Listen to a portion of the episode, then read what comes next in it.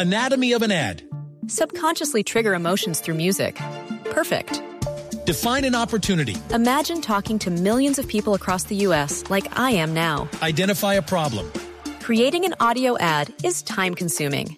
Offer a solution. Utilize cutting edge AI. Imagine creating all that in under 30 seconds. Well, we did to create this ad. To learn more about AI in the audio industry, download the white paper from audiostack.ai. Destinos, comida, fiestas, experiencias, todo esto y más hace parte de Travesía Blue, un espacio en donde le daremos los mejores consejos para que conozca los mejores lugares de Colombia y el mundo. Travesía Blue con Juan Casolarte y Maritza Mantilla.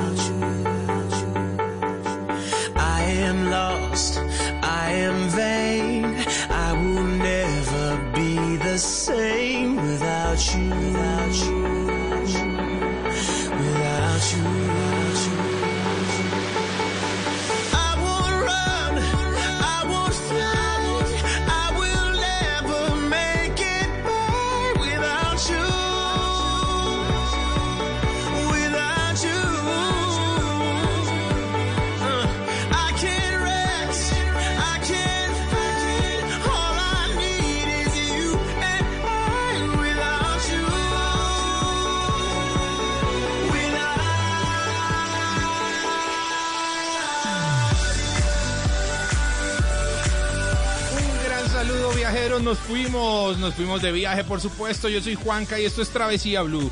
Una horita que le vamos a dedicar a viajar desde casa, a ser creativos, a dar lo mejor de cada uno de nosotros. Les queremos eh, llevar diversión, les queremos llevar muy buenas historias, por supuesto, de viajes en todos los lugares del planeta, porque tenemos un lugar maravilloso que se llama el planeta Tierra y que nos está dando una lección en estos últimos meses, que nos está diciendo, bueno, a cuidarme.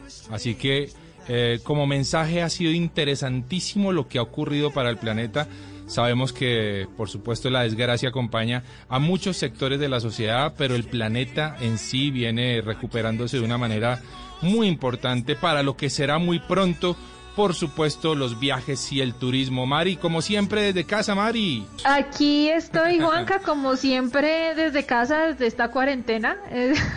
He estado muy, muy, muy juiciosa, pero súper pendiente de todas las cosas eh, para llevarles a nuestros oyentes buenas historias, como usted lo contaba, y sobre todo inspirarlos a viajar, porque recordemos que esta cuarentena eh, es física, pero nuestra mente siempre podrá viajar al lugar que nosotros querramos. ¿Y qué tal, Juanca? Si viajamos a través de esta canción de Without You. Uy, esta canción me parece brutal. Mari, démosle 10 segunditos más a esta música que suena así.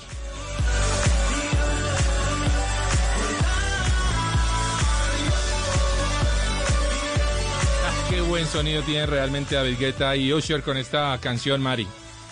Sí, señor Juanca, y quiero contarle que el, el video fue grabado principalmente en una playa, en Copacabana, en Río de Janeiro, pero también muestran imágenes de lo que va sucediendo mientras eh, transcurre esa fiesta, las cosas que van sucediendo en diferentes partes del mundo a esa misma hora. Pero lo más interesante de todo, Juanca, es que al final del video se juntan todos los continentes, vuelve a ser uno solo, como era Pangea hace millones de años.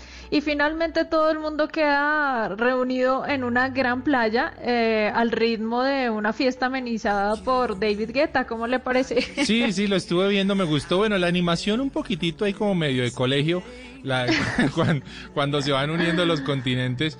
Pero eh, la idea es muy chévere, me parece que el mensaje al final Exacto, cuenta es el mucho. mensaje. Y, y es que se unen las razas, se unen eh, las lenguas, se une absolutamente todo y eh, tenemos un solo planeta, ¿no? Qué bonito. Un poquito pensando en lo que decía al inicio el planeta dándonos un mensaje y creo que es un buen momento para juntarnos, así como en este video de David eh, Guetta, ¿no, Mari?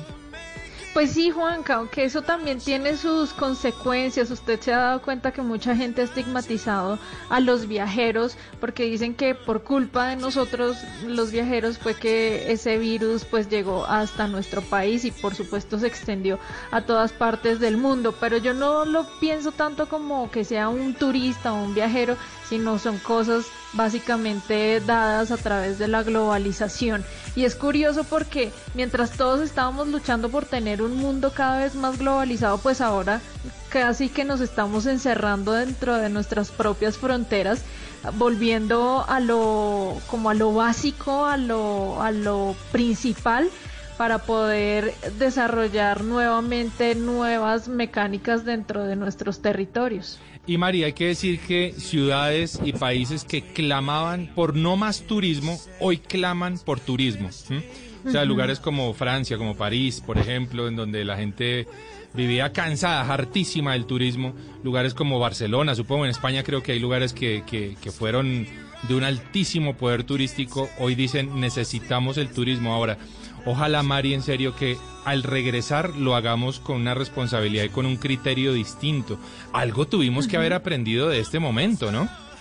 Seguramente, Juanca, una de las cosas, sobre todo en temas de turismo, son las capacidades de carga de cada uno de los destinos. Como replantear ese modelo turístico donde el turismo de masas era lo que mandaba la parada, pues ahora creo que nos toca concentrarnos un poco más en medir mucho más el impacto que le causamos eh, los que nos desplazamos de esa manera, tratando de cubrir, por supuesto, esas cargas, pero que nunca se lleguen a sobrepasar. Sí, así tal cual, Mari. Y bueno, que dejemos también la bobada de echarle la culpa a unos o a otros, que si fueron los chinos, que si fueron los viajeros, que si fueron los blogueros, que si fueron los americanos, los rusos, a quien, quien haya sido, quien haya sido, esto no importa, lo importante es que ocurrió, lo importante es que lo estamos viviendo, una suerte de pandemia que, bueno, la verdad ha sido una cosa impresionante. Desde el inicio lo dije, esto parece que estamos viendo una película de zombies realmente. Ahora bien, hemos ido regresando a la normalidad y la verdad también, Mari, con mucha expectativa porque ya los países comienzan a abrir lentamente sus fronteras y con ellas eh, el turismo, con ellas los planes y, y seguramente tantas cosas que de las que se vivía en, en muchos lugares, ¿no? Italia está próximo ya a abrir sus fronteras, Italia uno de los países más afectados y recordemos Mari que hay planes muy interesantes que la gente, nuestros oyentes pueden buscar en internet porque por supuesto que dentro de las estrategias para la recuperación del turismo eh, vienen unas promociones que son absurdas, o sea, que son casi de risa, que hay que estar pendientes y en la jugada, porque si tenemos con qué, que eso es lo otro, ¿no? O sea, económicamente estamos muy golpeados, pero si tenemos con qué, hay que aprovecharlo, ¿no, Mari? Pues sí, Juanca, eh, algunos eh, lugares como Italia, como Cancún, de hecho, están diciendo que pueden pagar parte de, de ese viaje a las personas que deciden visitar el destino. Ahora, eso tiene que cogerse con guantes y mirarse con lupa porque todo va a depender de los protocolos y de cómo se vaya desarrollando cada una de estas nuevas normalidades, como se dice, eh, para saber si el planeta ya está listo para que empecemos a desplazarnos a través de él. Oiga, Mari, ¿qué fue lo que a usted más la ha hartado de esta cuarentena? O sea, la lavadera de losa, la tendera de camas, la, eh, la lavadera de pisos. ¿Qué es lo que usted dice? Uy, no, yo no quiero más esto. De pronto la losa, yo creo. ¿En serio? Sí, yo creo. Sí, ha sido un momento difícil, ¿no? O sea, las montañas de losa empiezan a, acumularse muy rápidamente después de un desayunito normal. Y uno dice, ¿de dónde salió tanta losa? Pero bueno, por Dios, ahí estamos, ahí estamos pasándola, estamos divirtiéndonos un poco con, con todo esto porque hay que verle la cara amable. Y así, de esta manera, hoy arrancamos Travesía Blue Without You.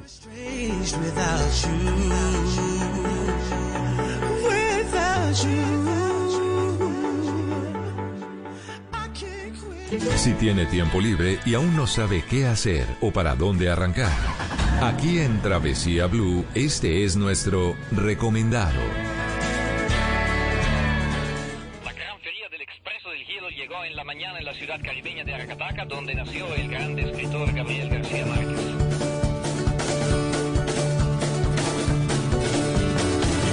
Corre forte, si divora la foresta. ¡Ay, padre! Está llegando un tren de extraños pasajeros. Il circo arriva in piazza ed il villaggio si risveglia. Y todo el mundo sale para dar la bienvenida. Arcadio, Pablo. Nuestro recomendado de la semana, María. ¿Dónde nos está llevando este recomendado? Bueno, ¿cómo le suena esta canción? Y rara. Puesto que nunca la había oído. No, pero por supuesto que no, para nada. Bueno, es que hoy vamos a hablar un poco de 100 años de soledad en este recomendado y justamente Juanca, esta es una banda italiana Sí. que pues tan- ellos como tantas personas alrededor del planeta se han visto inspiradas por la obra de Gabriel García Márquez y ellos crearon un, una, un disco completo, un álbum eh, que se llama, la banda se llama Modena City Ramblers y el álbum se llama Terra e Libertad y ellos tienen dentro de ese álbum cuatro canciones en honor al libro. Uno es Macondo Express, que es la que estamos eh, escuchando. Ah. Y Macondo Express habla un poco de la llegada del tren a, a Macondo y cómo revolucionó todo lo que empezó a pasar en ese lugar cuando llegaron nuevas personas, cuando llegaron los inventos, cuando llegaron gitanos y cómo eso revolucionó la vida de cada una de las personas que viven allá. ¿Y por qué hablamos de 100 años de soledad, Juanca y oyentes? Justamente porque encontramos una pieza artesanal tan bonita, tan maravillosa, que son unos pescaditos, unos pe- pescaditos de Macondo en oro y son inspirados, por supuesto, en esta obra, en 100 años de soledad. Y para hablar de, de ese emprendimiento, pues invitamos a Wilmar Duque, él es experto en turismo y uno de los creadores del proyecto Pasaporte. Wilmar, bienvenido a Travesía Blue. Y empecemos de una vez contándole a los oyentes acerca de esos pescaditos de oro inspirados en Macondo. Muchísimas gracias, Mari y Juan Carlos. Muy buenas tardes para todos los oyentes y pues muy agradecido y complacido, por supuesto, con la invitación. ¿De qué se trata todo lo que hacemos? O sea, la, la- empresa es Pasaporte y de hecho lo escri- escribimos con Z porque también es nuestro pretexto para construir paz.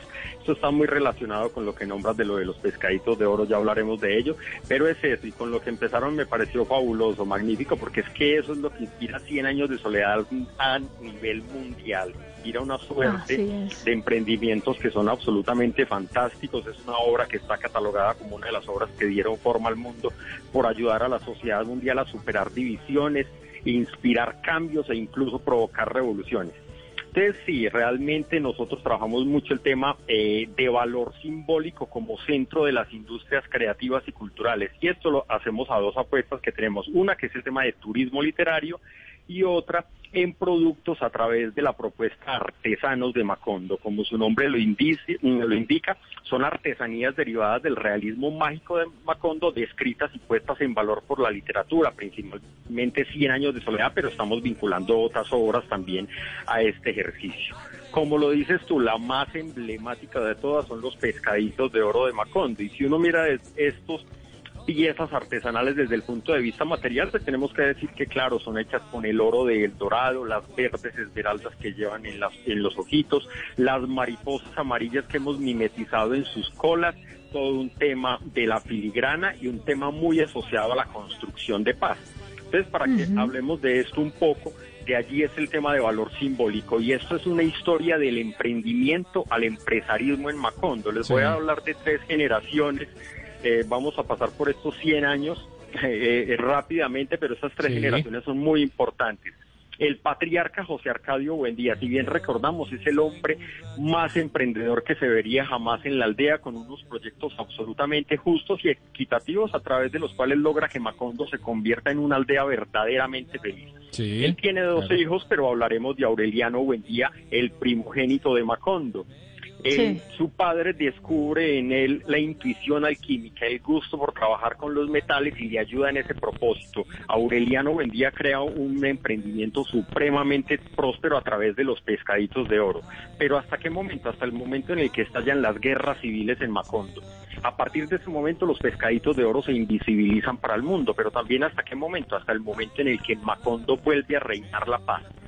Y la frase textual lo que dice es consiguió imponer en Macondo el ambiente de paz rural con que soñaba el coronel Aureliano Buendía para morirse de viejo fabricando pescaditos de oro. Entonces desde allí parte todo el ejercicio. Hay una cantidad de frases que son bellísimas, no las alcanzaremos a leer por supuesto ahora ni a decir, pero si me piden que me quede con una sería esa. Y allí cuando habla de paz rural, entonces realmente nos dimos a la tarea de buscar los artesanos en la Colombia oculta, en la Colombia profunda, en la Colombia rural donde ha sido las comunidades más azotadas por los conflictos. Entonces los pescaditos de oro tienen prácticas artesanales de diferentes regiones del país, Ah, qué eh, pero que están afectados también por el conflicto. Eh, Bueno.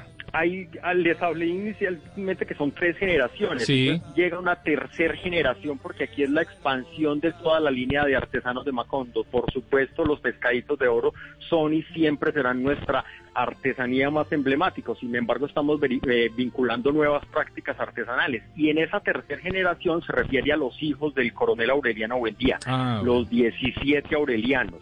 Los 17 aurelianos están textualmente descritos allí, eran todos eran artesanos hábiles, hombres de su casa, gente de paz. Y allí encontramos todas las artesanías, todas las artesanías del país están descritas allí de una forma maravillosa. Buenísimo, Ahora- Wilmar. Oiga, Wilmar, eh, nosotros que tenemos muy bien acostumbrados a nuestros oyentes y siempre cada sábado les eh, damos algún obsequio porque nos encanta que nuestros oyentes se lleven algo muy bonito o muy interesante o muy educativo para su casa, pues hoy les queremos eh, decir a todos nuestros oyentes que vamos a estar obsequiando un pescadito de Macondo. ¿Es así, Wilmar? Por supuesto, pues Hágame el imagínate, favor. claro que sí. Hágame Claro que Bueno, Wilmar, pero una pa- en una forma fácil, concreta, digerible, contémosle a los oyentes qué es lo que se pueden llevar. Uno de ellos se va a llevar esta pieza artesanal que es tan bonita y tan importante, pero ¿qué es? ¿Qué significa ese pescadito de Macondo y quién lo fabrica?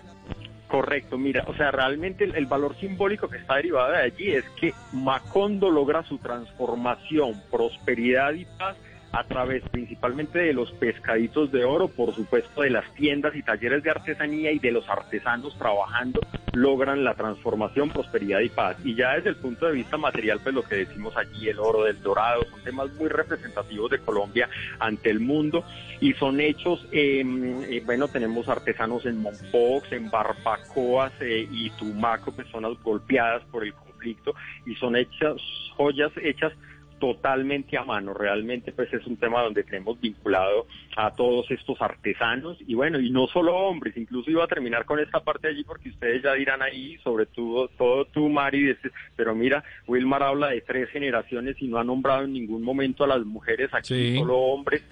Pero Sí, realmente las mujeres son las más importantes. O sea, cuando uno sí. mira la obra 100 años de soledad, allí los hombres estamos dibujados como unos hombres soñadores, idealistas, obsesionados, pero realmente son las mujeres que, las que son las fuertes, las sensatas, las lógicas, y de hecho son las que logran el empresarismo en Macondo. Eh, la figura más importante allí es Úrsula Iguarán con sus prósperas empresas. Entonces, en todos nuestros procesos no solo trabajan hombres, sino también mujeres.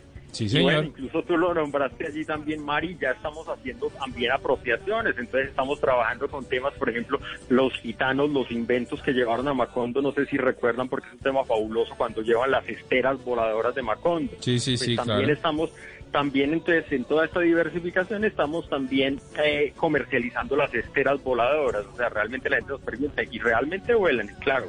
Ellos Bueno. vuelan, donde sí tenemos un problema tremendo es en el aterrizaje, pero bueno, seguiremos trabajando en eso. Así es. Bueno, Wilmar, Mar- Wilmar, vamos a decirle a nuestros oyentes cómo se van a ganar este obsequio maravilloso. Muy fácil, solamente deben seguir las cuentas de Instagram de arroba Mari y Latina Raya al Piso Travesía, arroba de viaje con Juanca. Wilmar, ¿cuál es la cuenta en Instagram de Pasaporte?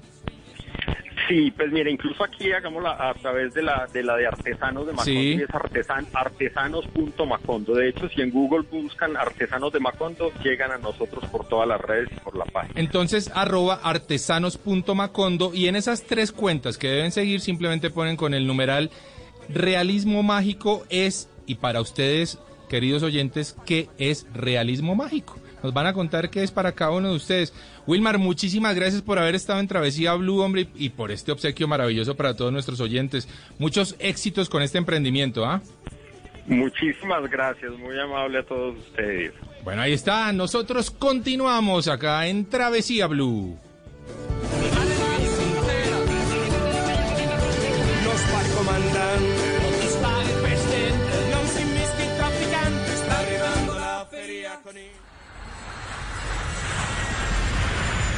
Estás escuchando Travesía Blue.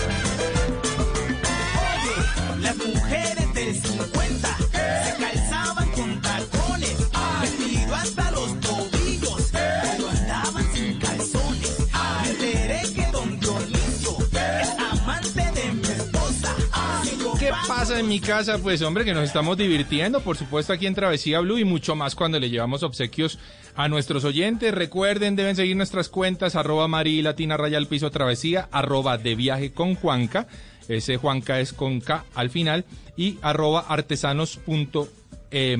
Así sencillito ponen con el numeral eh, realismo mágico es y qué es para ustedes realismo mágico. Eso nos van a contar.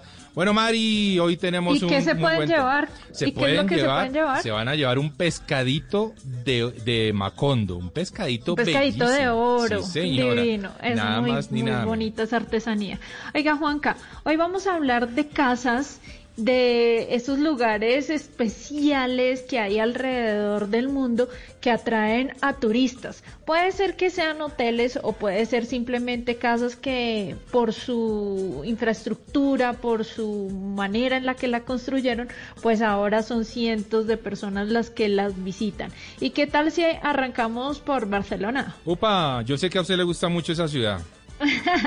Me gusta más Madrid, debo confesarlo, Ah. pero wow, Barcelona es bellísima porque es como si uno estuviera visitando una obra de arte. Y dentro de esas obras de arte uno se va a tropezar literalmente con la casa Batlló cuando usted va caminando por el Paseo de Gracia, que es la avenida principal de Barcelona. Y estando allá, pues usted va a empezar a, a divisar una fachada que es distinta, Sí. que es eh, un poco desigual al resto de las fachadas Sí. de la misma cuadra y claro, pues básicamente usted se encuentra muy sorprendido porque quien creó esta casa fue Anthony Gaudí, Ah, bueno. este gran arquitecto, ingeniero, bueno, un hombre absolutamente maravilloso que basaba todas sus construcciones en la naturaleza. Él decía que Dios y la naturaleza eran su inspiración. Y en esta casa, pues el hombre, mejor dicho, Juanca, la Se toda. Sí. Se solló. Y además que tenía la ventaja que, que la familia Batlló, pues era una familia de dinero eh, y le dijeron, mire, esta casa está construida, la había construido un, otro arquitecto. Le dijeron, si usted quiere, túmbela, haga lo que se le dé la gana con ella, pero haga algo a su estilo. Y pues Gaudí dijo, no, no es necesario tumbarla, lo que vamos a hacer es cambiarle la fachada completamente y por dentro la redistribuyó. Lo más bonito de todo, Juanca, es que él lo que hace es poner como muchos elementos arquitectónicos inspirados en el mar Sí. y en el mar Mediterráneo. Entonces usted se encuentra como que eh, se presenta la casa como si fuera un organismo vivo y le dicen la casa está viva porque es hecha a partir de la inspiración de animales que tenían vida. Entonces, por ejemplo, usted encuentra como caparazones de tortuga, eh, la parte superior, la terraza, eh, es conocida como la casa del dragón Ajá. y en- es un simbolismo porque su fachada pues está relacionada mucho con, con todo este tema. Entonces usted encuentra un poco de color, como mucho color azul, eh, también encuentra mm, como la sensación de que todo fuera ondulado Sí. y arriba está el lomo de un dragón. La luz, Juanca, porque este hombre era tan, tan hábil, tan maravilloso a la hora de, de crear, pues él hacía todo para que fuera muy práctico, es decir, Sí, no sí. solamente fuera una obra de arte, sino que fuera funcional. Entonces, por ejemplo, la luz llega a todos los lugares de la casa, Qué la bueno. luz natural llega a todos los lugares de la casa y juega con, con los elementos como las baldosas, un poco más oscuras al inicio, un poco más claras al, al, al final de la casa. También hace algo importante con el tema de ventilación para que usted pueda abrir las ventanitas y pueda o sentir frío, sentir calor o regular la temperatura. Son cosas impresionantes que encuentra uno cuando visita Barcelona y pues se lleva una gran sorpresa si entra a hacer uno de estos tours. Que de hecho, Juanca, hay un tour virtual por si la gente quiere entrar a verlo y Sí. conocerlo y, y tratar de entender un poco más de lo que les digo, pues ahí lo van a encontrar. Simplemente ponen Casa Batlló eh, tour virtual y ahí ya les sale. Es una experiencia acuática, es algo bien, bien especial. Muy chévere, vea, cuando uno pone un proyecto en manos de un genio, ¿no? Qué cosa maravillosa. Ahora, yo no sé Ay, si... Dígame. Y es que o sea, una cosa, eh, ya para finalizarle, es que él usa una técnica que él crea que es el trencadí. Sí. Y eso es como si usted reciclara las partes que ya no le sirven de su casa, cerámica, Ah, bueno. vidrio. Bueno. Y él lo que hace es con todo ese desecho, con todo lo que uno pudiera considerar basura, pues crear una obra de arte maravillosa en las fachadas. Eso solo lo podía hacer este hombre. Bueno, yo no sé Sí, si, señor. Si el, la- el- mi recomendado, Mari, que es Héctor Castillo, pero es un hombre que no sé si es un genio, pero sí es un emprendedor. Es un verbo. Claro. Héctor Castillo es un personaje al que todo el mundo lo conoce en Leticia y en el Amazonas y en la triple frontera como Sancocho. ¿m? Y el hombre tiene un emprendimiento impresionante. Le dicen Sancocho porque el hombre llegó hace como 25 años allá a Leticia pidiendo Sancocho eh, y nadie sabía esa vaina que era, pero y él se quedó así, se quedó como Sancocho.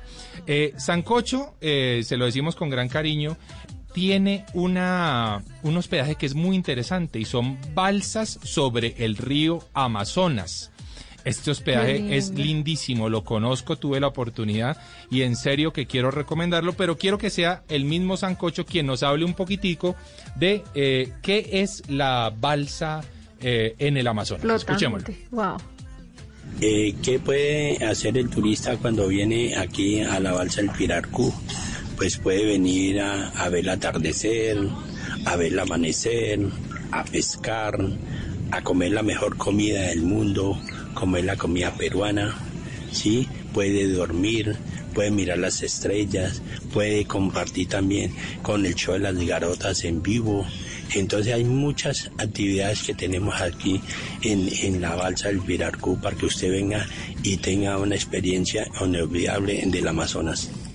Una experiencia inolvidable en el Amazonas, Maril. Me encanta esa balsa. Vea, tuve la oportunidad de comer eh, un cevichito peruano y todas esas maravillas que prepara Sancocho y su esposa, por supuesto, en la balsa. En la- oiga, Juan, que la decoración es tan bonita también Sí. porque las pinturas las hacen artesanos eh, indígenas Sí, de la región y hacen unos dibujos hermosos sobre la madera y de hecho también tallan la madera. Exacto. Y hay que decirle a los oyentes, Juanca, que, que San- eh, Héctor Castillo, conocido como Sancocho Tours, él está haciendo su cuarentena o pasando estos días de pandemia Sí. aislado literalmente en su casa en la isla de la fantasía y es una buena forma también de mantenerse a salvo pero también él nos manda como ese mensaje de esperanza y que cuando todo esto pase pues por supuesto que nos espera allá a todos los colombianos interesados en poner su granito de arena en el Amazonas. Bueno, ¿qué otro lugar tiene usted, Mari?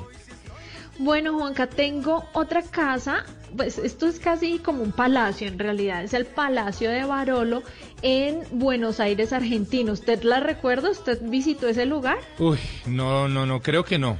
Creo no. No, No. es que bueno, es que es difícil porque Buenos Aires tiene muchas, muchas cosas interesantes por visitar y una de estas se encuentra sobre una de sus avenidas principales también, la avenida Primero de Mayo, Sí. y esta casa es bien bonita, o este palacio mejor, porque fue inspirado y es en homenaje a la Divina Comedia de Dante. Ah, bueno. Pero, bueno. ¿sabes, Juanca? Este fue el primer rascacielos que hubo en Latinoamérica. Lo construyó un italiano, eh, dueño pues de, de ese predio, que es el señor Barolo, y le pide a otro arquitecto italiano pues que le construya ese lugar. Y le pasa los planos de lo que él quería y le dice, pero además quiero que esto esté inspirado en la Divina Comedia. Y básicamente lo logran. Usted entra y digamos que la visita va a estar dividida en partes. La primera el infierno, la segunda el purgatorio y después el cielo.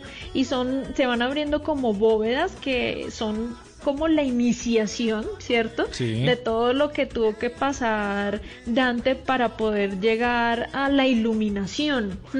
Entonces son cosas interesantes. Por ejemplo, la altura del edificio es de 100 metros y Uy. dicen que son 100 los cantos de la obra de Dante, Ya. que tiene 22 pisos tanto como las estrofas de los versos de la Divina Comedia. Y hay una cosa que usted le va a, a matar y es el, sobre el faro está la constelación de la Cruz del Sur, sobre el faro arriba Sí. en la parte más alta del edificio está la constelación de la Cruz del Sur y se alinea eh, con el eje del edificio Barolo en los primeros días de junio a las 7 y 45 de la tarde. Ah, pero mejor dicho, lo hicimos a la vieja usanza, a lo, a, a lo Egipto, a, lo- a las pirámides. Sí. Qué bueno, sí, ¿ah? sí, sí, es bueno. una vaina tremendamente interesante. Ahí funcionan oficinas.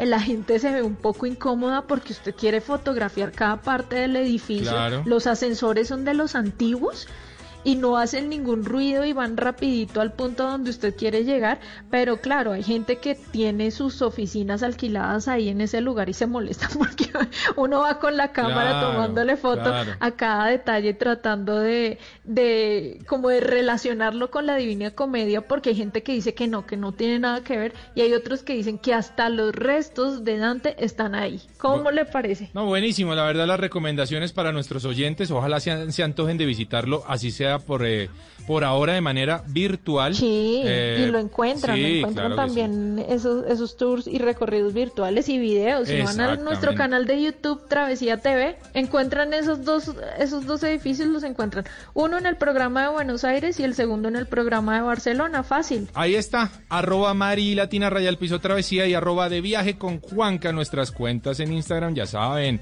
Tenemos obsequios. Continuamos en Travesía Blue.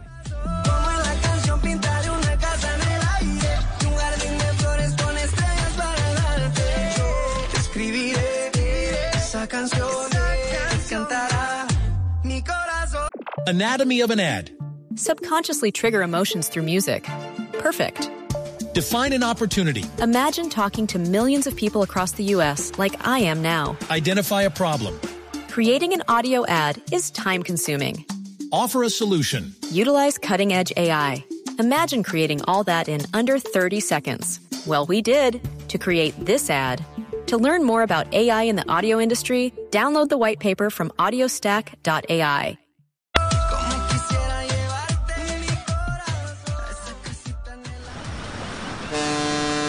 Esto es Travesía Blue.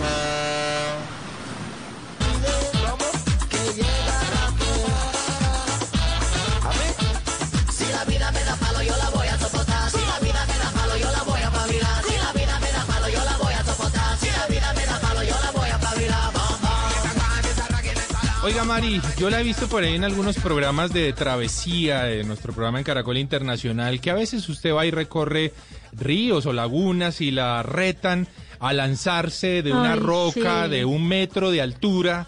Me pone a sufrir. o de metro veinte y usted grita, grita, pero como si estuviera uno dentro de una película de Freddy Krueger. Entonces, yo quiero entender Ay, cómo le va a usted con esos retos de saltar desde algún lado al agua. Durísimo. ¿Sí? No se imagina, Juanca, es brutal porque siento ese vacío y ese vacío a mí me enloquece. O sea, no, no, me da Mari, mucho pero susto estamos hablando eso. de un metro, o sea, no, póngase seria. O sea, Claro que no, yo he superado retos más grandes. Inspirada, por supuesto, en, en un personaje eh, colombiano que tenemos nosotros, que eso sí se lanza desde donde se haya No, es- nada de miedo. Este man es, es un superhéroe de Marvel, o sea, es una cosa absolutamente fantástica que tenemos en Colombia. Y claro que sí, ese preámbulo fue para presentar nada más y nada menos que a nuestro campeón, a uno de nuestros héroes nacionales, Orlando Duque, eh, un clavadista de una talla impresionante, campeón mundial muchas veces y la verdad alguien que nos ha hecho quedar tan bien alrededor del mundo. Orlando, bienvenido a Travesía Blue. Eh, hola, buenas tardes. Pues muchísimas gracias por la invitación. Eh, chévere estar aquí acompañándolos y conversando un ratico.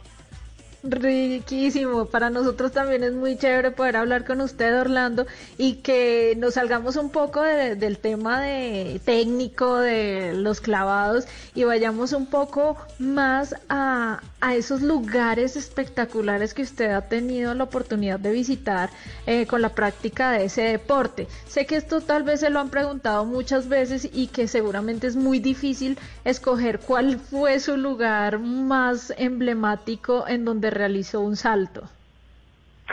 Sí, pues eso es, eso es como, es, es difícil elegir, es como elegir entre el hijo preferido, ¿no? Sí. Eh, pues yo he tenido la oportunidad de viajar a, a muchísimos sitios y, y, y yo creo que pues por la misma naturaleza de lo que viajo a hacer, eh, ca- cada, sitio tiene como algo especial, ¿no?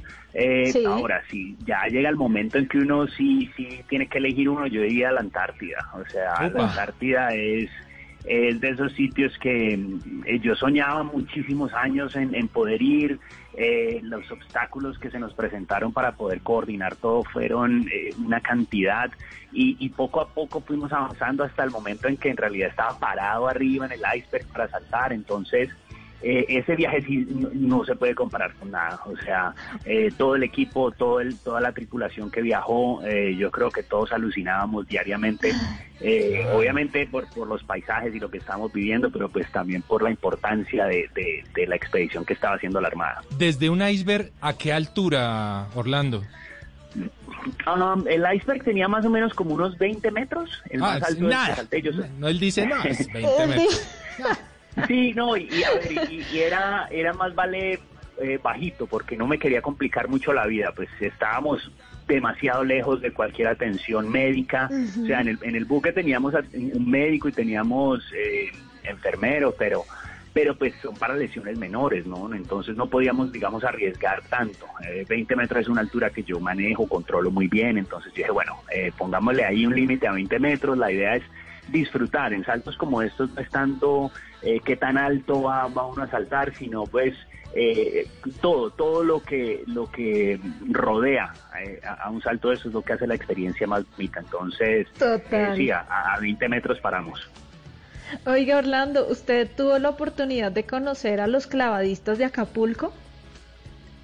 Eh, sí, sí, sí, yo, yo, yo he estado varias veces en Acapulco, he competido varias veces, he ganado creo que un par de veces.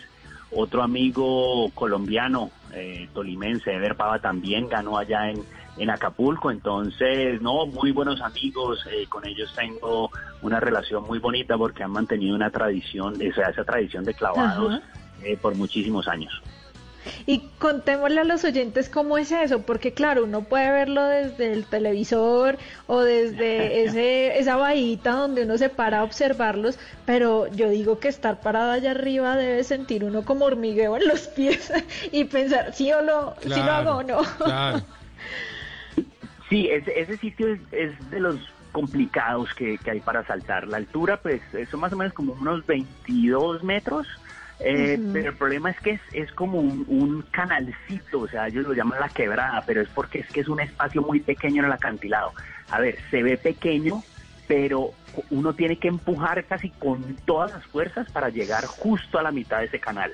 Eh, el canal mide como unos 8 metros, 9 metros de ancho. Uno quiere caer justo en la mitad, porque si no caes en la mitad, pues hay rocas, no es tan profundo. Entonces tú ves la pared del otro lado, enfrente tuyo, pero ves la pared de este lado también. Entonces tienes que estar como apuntando muy bien. Además que eh, en ciertos momentos del día, pues cuando la marea está un poquito baja, hay que esperar a que las olas eh, entren. Claro. Entonces ahí Sí. se sube bastante el nivel del agua y pues eh, tiene uno la profundidad eh, necesaria para pues para no tener ningún problema. Pero ese sitio es ese sitio sí es bien complicado. Oiga, Orlando, eh, eh, ¿cómo le ha ido en esta época de cuarentena? Y mi, y mi pregunta es, usted tiene quizá en su casa, yo sé que usted, digamos que está retirado de la parte competitiva, pero yo supongo que uno nunca termina de retirarse eh, en la parte anímica de un deporte como este. ¿Usted tiene en su casa una piscina ahí de 20 metros de profundidad y alguna cosa donde lanzarse? ¿O qué hace para seguir manteniendo su actividad vigente?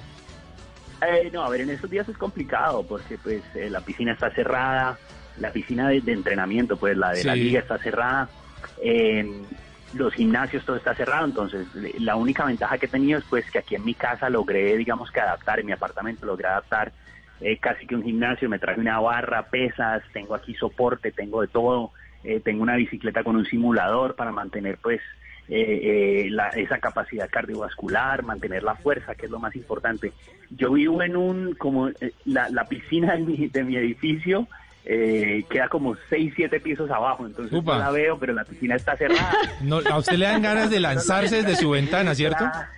Le dan ganas, admítalo, admítalo.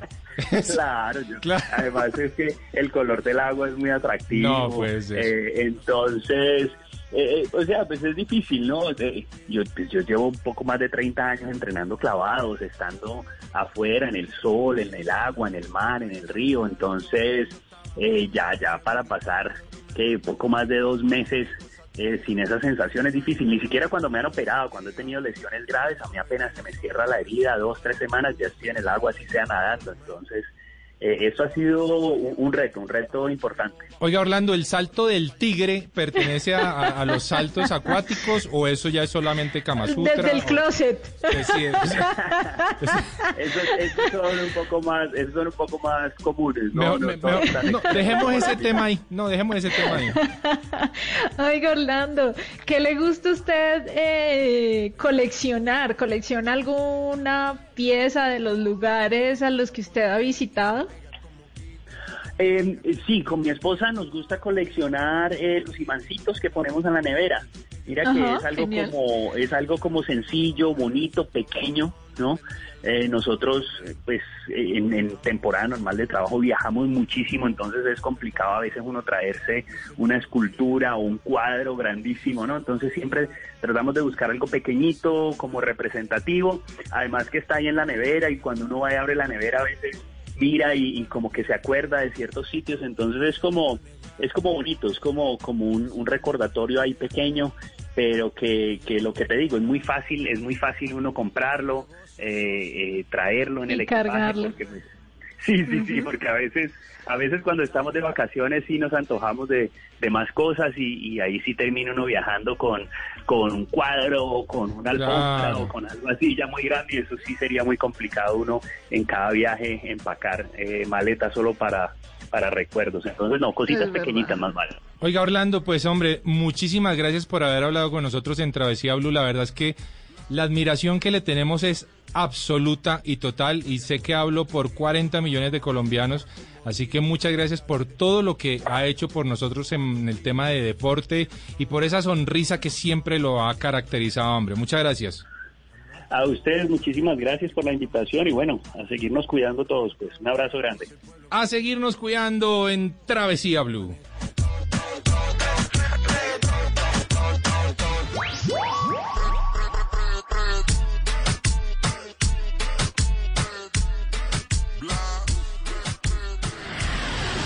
Imperdible, mágico, fantástico, baratísimo.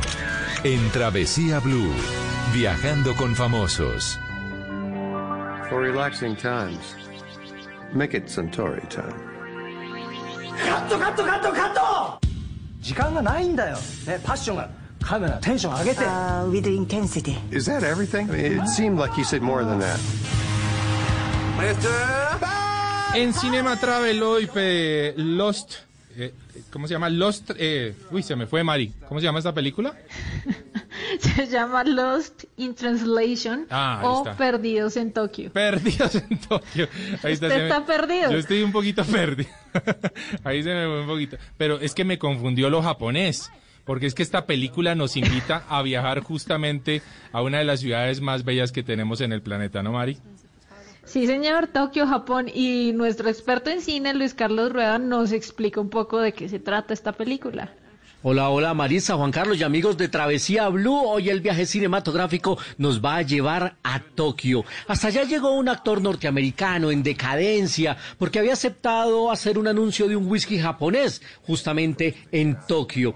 Pero él estaba en una crisis y, la, y se la pasaba muy aburrido en el bar del hotel donde conoció también a una mujer, esposa de un fotógrafo que se la pasaba trabajando y ella también estaba sola y aburrida. Y empiezan a establecer entre los dos una bella amistad algo de complicidad, compartiendo sus desgracias, pero además de eso haciendo un recorrido y una exploración por Tokio, la desconocida y enigmática Tokio. La película se llama Lost in Translation, que nosotros conocimos como Perdidos en Tokio, una cinta dirigida por Sofía Coppola, hija del gran Francis Ford Coppola, y que se ganó el premio Globo de Oro a Mejor Película Musical o Comedia. Estuvo nominada a cuatro premios Oscar, de las cuales se ganó el premio a mejor guion, protagonizada por el estupendo Bill Murray y la, por la muy talentosa, dos veces nominada este año al Oscar, Scarlett Johansson.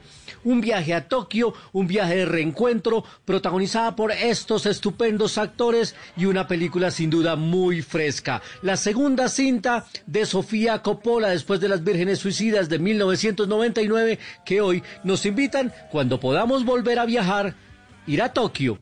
Bill Murray, muy conocido por su película de cazafantasmas, Mari. Pero bueno, esta película nos lleva a recorrer un poco la ciudad de Tokio, ¿no?